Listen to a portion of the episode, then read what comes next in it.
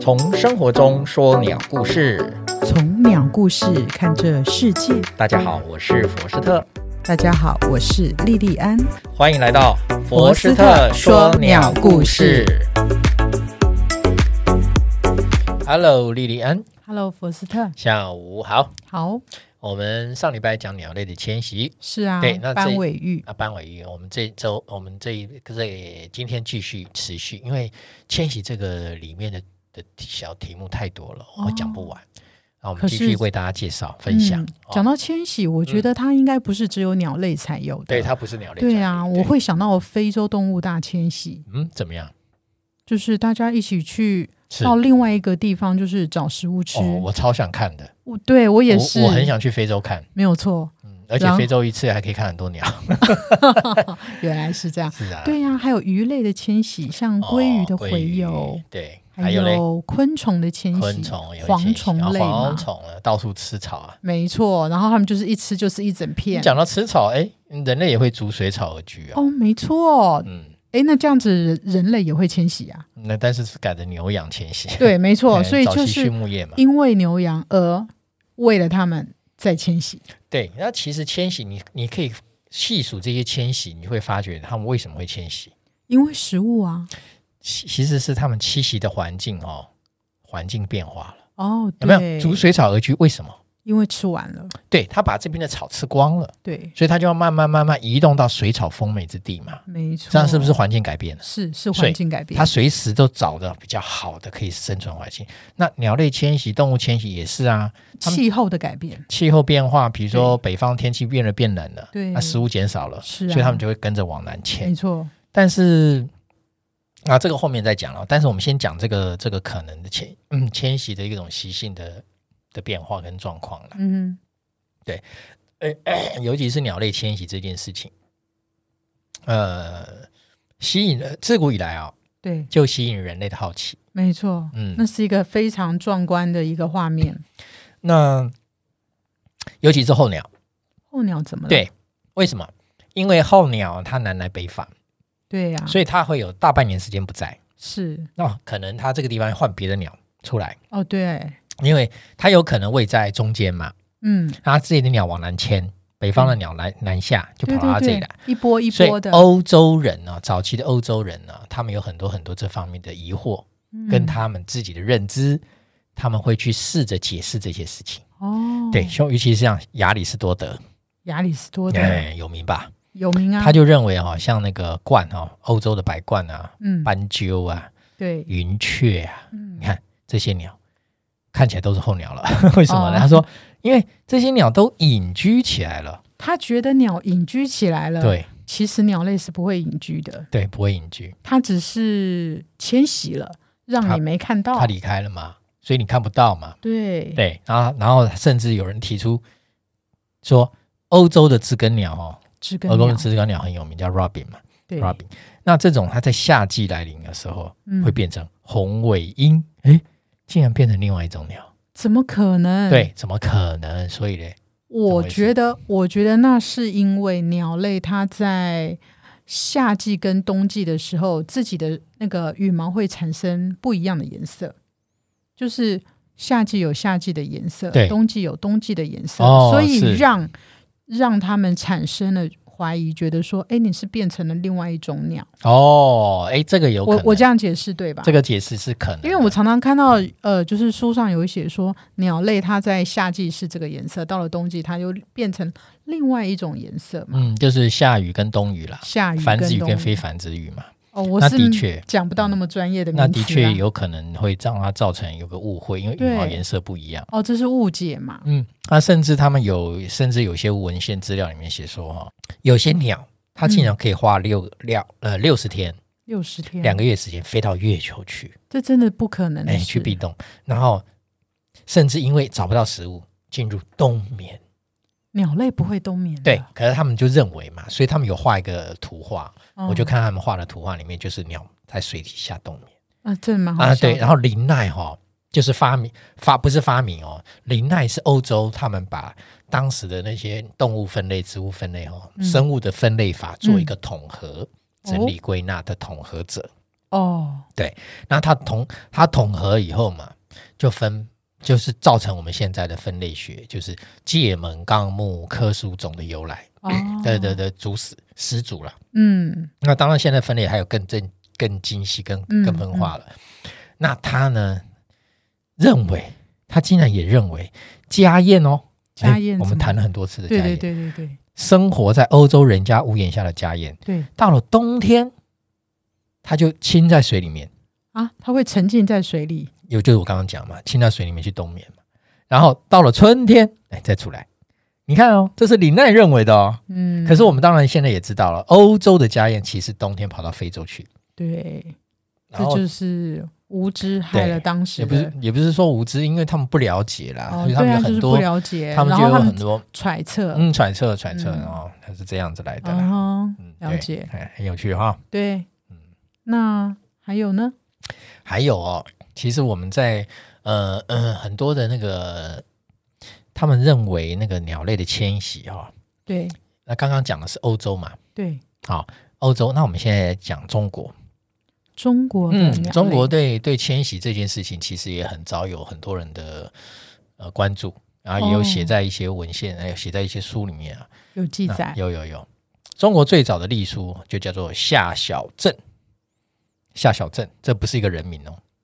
哦，夏小镇就是隶书，哦，这它样它我还嗯记真的载嗯不晓得哎，它记载夏小春镇天的节气雨水呢，就有那个踏鱼记，水踏的踏，嗯踏鱼记，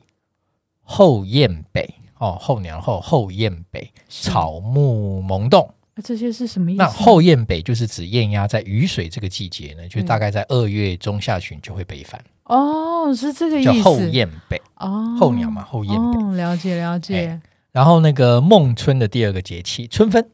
春分，嗯春分他就写元乌至嗯，雷乃发生。哦，死电就是雷电了对，那圆屋呢，它就写就是燕子了，圆屋是指燕子，圆屋那啊，燕子来了，雷乃发声，就是那个会打雷了，金子嘛，对哦雷鸣嘛，然后北方的燕子会迁移啊，对啊，所以到春分的时候就回来了嘛，哦然，后是这样的意思啦，嗯啊，所以它你看它这个隶书里面，它就记载了这些动物啦，对，啊，这些鸟类啦，嗯，这些呃，哎，这个季节到它就会回来，那就是描写迁移啊，嗯然后白鹭、鸿雁来，玄鸟归，啊，就是就写这个，就是在说北方的鸿雁会飞来，白鹭是在讲秋天要来秋的天时候嘛，秋天嘛。刚刚那个是春分，这个是白鹭，就是秋天嘛，对，啊，就是他们就是所以想其实古时候他们就有在观察了，对就是二十四节气里 面，二十四节气里面的每一个每一个代表的意义含义，嗯，嗯跟嗯小动物里面，呃，或者是鸟类啦、昆虫啊，有的什么之间的相关？是是是，所以呢，刚刚讲的是夏小镇，然后我们再来谈《吕氏春秋》哦，刚刚讲的是夏小镇，嗯这一本书，隶书现，隶书，哦这本隶书。对，它是隶书。那现在要讲吕氏吕氏春春秋有名吕氏吧春秋有名啊，嗯大家都听过啊，。《吕氏春秋》我们就摘两段，就是讲讲候鸟的。后鸟孟春孟春之月，鸿雁北；孟秋之月，鸿雁来。孟春之月，嗯，春天、哦，春天，春天孟秋就是秋天啦、秋天就春秋两季嘛，哦对对就在讲对鸿雁没错，南来没错北，往嘛，嗯，没有，所以就已经写到里面了所以古人都已经知道了，他们有观察，嗯，那迁移行为哈、在北半球鸟类啊、是比较明显的行为，因为你可以看到我们我们分东呃地球分南北半对，南北半球，是啊，好，那所以呢，实际上在动物上面，尤其是鸟类更明显，就是它们嗯是南北迁徙。南北哎迁，徙那。有没有东西？嗯，你说从东飞到西这样子吗，嗯嗯嗯我觉得应该没有吧？有，也有啊，但是很少。哦，但是它不完全是叫东跟西，嗯，而是很斜很斜的东 西，但实际上是南北，哦，嗯它是这样斜的哦，斜斜的，它是从哦北方斜斜，你去想象斜斜的飞过来，斜斜由东边的斜切西南方，嗯哼哼，哦，西南方从不是正北，不是从正南方。从东北 到西南，你现在想应想该这看，样子，你现在就就去想说一个地图，好，我们现在如果从西伯利亚，它嗯往正南方对飞，不就是南北迁吗？对啊，可是如果今天有一只鸟是从西伯利亚嗯，往西南方，对这是斜斜的，对，西那斜的它就感觉是从东往西飞嘛，哦，就是这样的意思。了解它实际上了解还是南北向，对啦，还是南北，它是从南还还是南北是到，还是从北到南，嗯哼，可是实际上它很斜，它不是正它往不是下，直飞啦，哎、它不是正往下，嗯，啊我懂啦，这样了解吗？嗯了解实际上是这样的好， ，OK 的。嗯好，啊那所以说，大部分人其实我们看到都是南北迁徙。哦，那实际上，嗯呃，这种南北迁徙我们叫候鸟，对不对？对。那台湾高山呢？台湾高山的鸟类也会迁徙。啊，台湾高山鸟类也会迁徙，对，那它们怎么飞？它们是从山上山飞到上山下，飞到山下，叫做垂直迁徙，哦，垂这直样移嗯啊栖。对，所以我们在我冬季是不会上山啦，所以我看不到在山嗯上，我会不不知道哪些鸟鸟类会飞下来，这样呃，所以啊，我们在山下就看到了， 就好比说我们在呃我们新店的二八子植物园，嗯，哎，各位听众朋友有兴趣哈、我们住在大台北地区的新店有一个叫二八子，我知道这个植物植物园园那个植物园就是一个小山丘，哦那在那个小山丘上，你我们就可以在冬天看到山上降迁下来的鸟。哦，真的、啊，，对，然后你是夏天上去就那些鸟就不见了，因为它回去了，嗯但是冬天就来了。嗯，这就很明显。那二八只是比较近，那实际上你到乌来对。都一样可以体会得到。那如果说我们三千以上的高山的那些鸟类呢？他们不会跑到这么低，通对啊常下来是中海拔的。到中海拔，，对，那2000高海拔的呢，他们会到中海拔。 哦，对对对，是这样。样，但是，哎，可能有些会爱爬山的听众朋友会说，哎，我冬天爬过山，我在山上冬天也看过鸟。哎，嗯对，没错。所以我们今天讲不是说百分之百所有鸟下来哦。哦，不是百分之百是哦大家都下来，是哦，我们讲的还是一个概念叫几率哦。因为只要是百它分能比哦找得到食物，它就不会下来啦。对，所以这个族群可能百分之七十，但是甚至六十，嗯有很南瓜五十以上了啦，嗯嗯，是会迁徙，哦，但是还是有少部分的鸟就留下来了。嗯，所以对它的代表什么意思？就是说，啊、对不起啊、这个食物哈、我在夏天可以供给你们一百只鸟，嗯可是到了冬天呢，没有，我少食物少很多啊，对呀、那只能供应你百分之三十到二十啊，哦所以其他鸟没有食物就只能往往下跑。对找得到的人就吃，对对找不对到的人就继续往下所飞以有去人寻找。所以有些还是少部分，少部分还是会留在山上对，哦，不是说没有。了解了。所以我们讲哦，台湾高山鸟会垂直迁移这件事情，我们嗯讲的是现象，对不是百分之百所有鸟山鸟部都会下分来部分，嗯，哦。啊，这个概念要有有了解。是这样子的。好的，好，那呃，还有就是啊，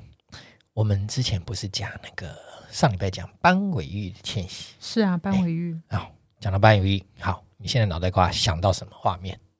就是它连续直哎飞十一天不吃不喝，啊，非常有特色。对，这就是它的特色。所以我们现在来告诉大家，鸟类迁徙的形式有多停栖型跟少停栖型哦啊，这个叫做不停栖啊，哦，对，它不对，停它不停哦嘛哈。直飞，对对对，那在它的家族这个大家族玉科里面，其实就都有包含嗯，哦，都有包含，甚至很多停栖的，就是它会沿着，其实台湾就位在我们非常有名的哈、在亚洲地区叫做东亚澳洲迁徙线，哦，嗯，东亚嘛，我们在东亚嘛。嗯，亚洲的东边。那你哦这样子东讲亚的话，感觉就是我们常常会遇到一些迁徙的鸟类，还蛮丰富的，可以观赏。啊，对，这这条东亚澳洲迁徙线上，我们讲的这条迁徙就是水鸟。嗯，那水鸟里面最大的家族就是鹬科跟鹬科横科，鹬科跟横科。你上次跟我们讲玉衡科，，对，鹬横科是两大科，我们哦只是简化玉叫衡鹬科科，不是一个科，不不是不不玉不科不跟衡科呃。不，而哦而而且还不止，我们通称叫鹬横科哎，，大家要知道，所谓的那个衡呢，就是行不行的行，那个行走的字，行，银行的对行，对，旁边一个鸟，哦，哎那个叫衡，那个叫横。玉科跟衡科，哎，了那这解是这是两两大科，两可是大里面科还有一些小科了解啊，比如说好彩玉科，它自己独立一科，嗯还有什么啊足玉科是吧？什么足浴，我不晓 得，没有足浴吗洗脚的足浴，没有足浴啊，什那么是足浴？你要讲什么足浴？足啊，我知道啊，然后呢？我不晓得啊，就是有科啊足浴科，对啊，没有哎、没有这个科哎、没有这个课啊，没有这个哦课好吧，你我讲自己的应乱该掰是的。长角长角玉科吧，哦有一种叫长角玉科哦，那我我可能讲的就是它，啊，长角脚很长对啊，长角玉科有两两种鸟，哦，嗯，台湾常见是高翘鸻，好，还有一种叫反嘴鸻，嘴就是反的，反过来翘的这，这个翘我的，知道，这个我知道哎、，用翘的，这个哎我知道，所以它的觅食很好玩，它那个就是翘的嘴就，这样扫嘛，哎哎，它怎么它是用扫？扫它的，怎么扫？这样。 大家应该没有看到我的动作，我刚做了一个滑稽的动作。不是，不是不是不是它是这样这样这样。哦，左右扫。我对，它是左啊右左右扫扫你想嘛，它那个翘刚起刚来往，我刚刚是自己直线前进扫。不是，因为你想直直的嘴，又直又长的嘴，它是这样搓搓搓对嘛，或是者是搓短短的嘴也是搓水面嘛。对那长长嘴就是搓泥探地嘛。对啊，他们他们是反过来的嘴呢，翘嘛，对，所以它不是搓，它是扫，用扫的哎，。用扫的，哎，嗯，这样效率比较高，对，主要是这样子来的。很有趣，很有趣。对，上次有讲过哈，嗯鸟的嘴就是它的什么嗯，就是自它带的自带餐具嘛，对，所以每个人带的餐具不同，所以对吃不真的一样的食物嘛。蛮有趣的。我就好还比蛮想看餐具的。就好比你到西，你到吃牛排餐厅，你怎么可能用筷子？嗯，你是啊。你怎么切牛排？你告诉我，对？切牛排要用什么刀叉嘛？嗯，那吃我们中餐用筷子嘛？对，嗯所以他比你这样子，这这样比较容易了解。有有有。哦，所以以你看，我们刚刚讲嘛，这个地方我们要跟大家分享，就是有多停期跟少停期。嗯，那最主要呢，就是因为他们要补充，随时要补充热量，补所以充他们飞飞一旦飞行久了，他们就要停下来休息，呃，最然后要吃饭嘛，对不呃对？对，所以说我们这个沿途啊，亚洲各地各每个国家要的需湿要地哦，补给，湿地它就需要补给相对就很重要。对影响它飞得那么累，就好比嗯说它从中国大陆越海越过台湾海峡，跑到台湾来，对啊，它跑到来台湾来的第一站就是要赶快找一个湿地停下来。嗯，万一我们的湿地都开发了嘞，怎么办？对啊，所以不能开发，你说不能开发就不能开发啊？嗯，啊国家建设重要还是这只鸟重要啊？所以啊，老百姓这都吃不饱了，还管你那几只鸟？哎，很多人就是这样讲。哦，我现在是学给你啊，听。这样啊，对，人家你说不能开发就不能开不发，行啊，这就很两要难，了解吗？对，嗯，但对鸟来讲，那些湿地很重要。没有错啊，，对人来讲，那些湿地是荒野之地，烂农、嗯对对对烂烂土地，没有生产力，没有开没有开发，盖房子嘛，对盖房子才赚钱。哎，这是我在关渡地方亲亲眼听到啊，真的啊一，个老伯伯讲的。老贝贝啊，老伯伯说：“你看那个关渡湿地啊，你看这个地放在那里多浪费啊，啊，多浪费，多浪费！啊！你看啊，等一下，盖讲得房子嘛，好像啊，这口音，盖房子不是说要赚钱啊，对，嗯是不是？可是不行啊，我们必须要跟生态并存啊。对哎对，有这个概念的人毕竟不多啊。嗯，是啊，就像休养生息这件事情，嗯，对不对啊，对啊，对啊你人类哈，人类在开发之余，真的是也要提供给环境一个呃可以休息的一个所以空间。所以这边就引引到另外一个呃概念嘛，哈、先给大家介绍，鸟类是环境的指标、嗯，这件事啊情哈、对，那哪里有鸟类，那就是那边的环境是它适合生存一的。旦栖息地被破坏了，鸟鸟类都不会再回来。呃，那然后所以说哈、那个今日鸟类，明日人类，